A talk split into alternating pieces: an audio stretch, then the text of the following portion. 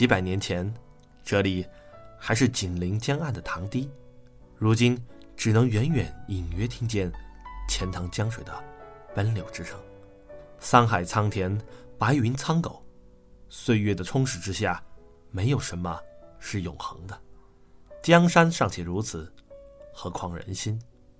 如今已是二十世纪九十年代，无论人情还是想法，太多事情发生了改变。纵然这牌匾还在，恐怕唐王他也无从判断这纷纷世事的真伪善恶吧。我正在沉思，忽然听到背后传来一阵咯吱咯吱声，那是脚步踏在碎砖上的声音。我转过身来，面带微笑。郑教授，你好。来人果然是郑教授，他的眼球。瞪得要跃出眼眶。许愿。随即他立刻反应过来，让王小毛送纸条的，是你。我点点头，却不说话，只是默默的看着他。他是孤身前往，没带别的人来。这一带已经拆的差不多了，地势开阔，一目了然，想藏人也不太容易。怎么会是你？郑教授的眼神开始躲闪，语气虚浮无根。这正是我要问的。怎么会是您？两个问题完全一样，可含义却大不相同。我的反问让郑教授倒退了几步，脸上浮现出强烈的愧意，有如一个被人抓到作弊的学生。他右手几次想去抓住左胸口，可最终还是垂下手臂。下一个瞬间，他眉头一震，失声道：“原来，要不是那个失踪的同伴，是你呀！”青花瓷罐被摔碎的事儿，肯定第一时间就传到郑教授耳朵里了。要不是被抓，他自然也清楚。现在我突然出现在杭州，又对王小毛了如指掌。郑教授是个聪明人，立刻把许多事情串联起来了。这样最好，不必我多费唇舌解释了。我上前一步，目光灼灼的直视着他，不容有半分闪躲的余地。郑教授，我一直当你是值得尊敬的老前辈，跟您交心交肺。今天，我希望您也能坦诚以待。郑教授意识到，现在根本没有辩解和掩饰的余地。他抽动一下嘴唇，露出苦笑：“不错，说是王小毛去砸青花罐的人，是我。这么说，你也是老朝奉的人？”我步步紧逼。郑教授沉默了。既没有否认，也没承认。《清明上河图》那件案子里，您对我多加照顾，又是提供资料，又是介绍图书馆，我一直心存感激。现在看来，我还是太天真了。您不是照顾我，而是帮衬老朝奉。我冷冷的继续说道：“那次案子，我和老朝奉联手，立场一致，难怪郑教授。”会这么热心？郑教授继续保持着沉默。您在我面前说什么恪守传统、坚守精神，说什么不愿见到五脉被商业化，原来都是恶心的谎话。不，不是谎话。郑教授终于忍不住恼怒的高举双手，下巴因过于激动而抖动着。我，我就是这么认为的。从未有过改变。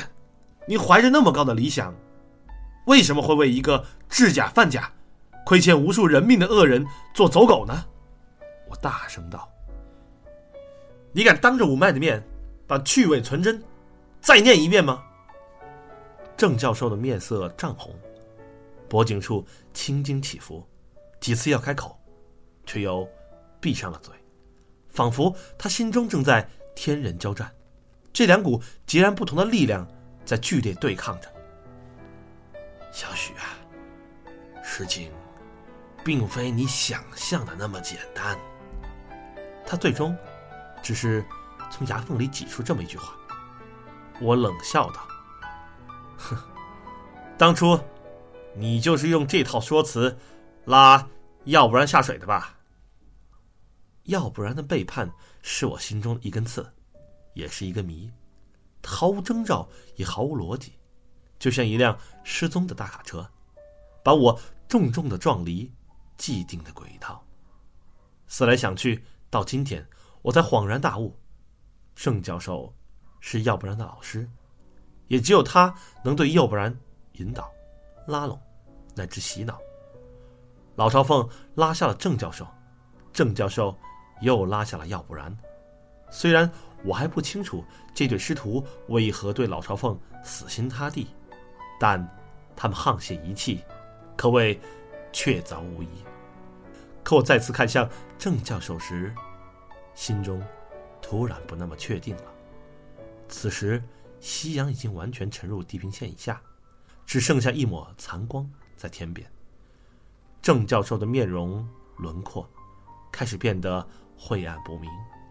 我眯起眼睛，像鉴定古董一样仔细端详着这个人。他的神色混杂着尴尬和无奈，甚至还有那么一点点委屈。难道情况截然相反？是要不然拉你下水的，我忽然反问道。郑教授的肩膀微微垂下，这个如释重负的小动作没逃过我的眼睛。这可真有点出乎意料，要不然，居然才是主导。我转念一想，这样其实才说得通。要不然是个狐狸命，外表随和，内心极有主见，谁也别想拿住他。郑教授性格软，反被要不然说服，也不足为奇。这师傅，反被徒弟牵着鼻子走。看到我目光带着讽意，郑教授不由得辩解道：“我从来没有投靠过老朝奉，我们只是暂时为了同一目标而合作罢了。”小雪，你。不也和他联手过吗？我跟他联手是为了对付百日莲，你和他联手又是为了什么？郑教授听到这个问题，颓然靠在一面半塌的砖墙前，摘下眼镜，擦了擦，声音有些嘶哑：“小许啊，你经历过幻灭和绝望吗？你体验过那种……”眼看着最真实的美好被毁灭的经历吗？我没说话，因为我知道他不需要我的回答。天色已彻底黑了下来，唐王庙四周垂着厚重的帷幕。我从小就喜欢瓷器，喜欢的不得了。简直可以说是发痴。只要有瓷器，别的什么，我都可以不顾。幸运的是，我从小就长在药家，身边有最丰富的资源和人脉。故宫深藏不摆出来的物件，我能看到。全国各地。收藏家手里的孤品，我能摸到。你知道吗？用手摸索着光滑细腻的瓷面，用眼捕捉它的宝光和釉色。世上没有比这更幸福、更惬意的事情了。我从来没想过占有，这想法太自私了。他们的美好，是独立于价值而存在的，不应该被无关的东西亵渎。只要他们能妥妥当当的搁在某一个地方，有人呵护，有人欣赏，我就很开心了。可即使这么一个小小的愿望，我都不能实现。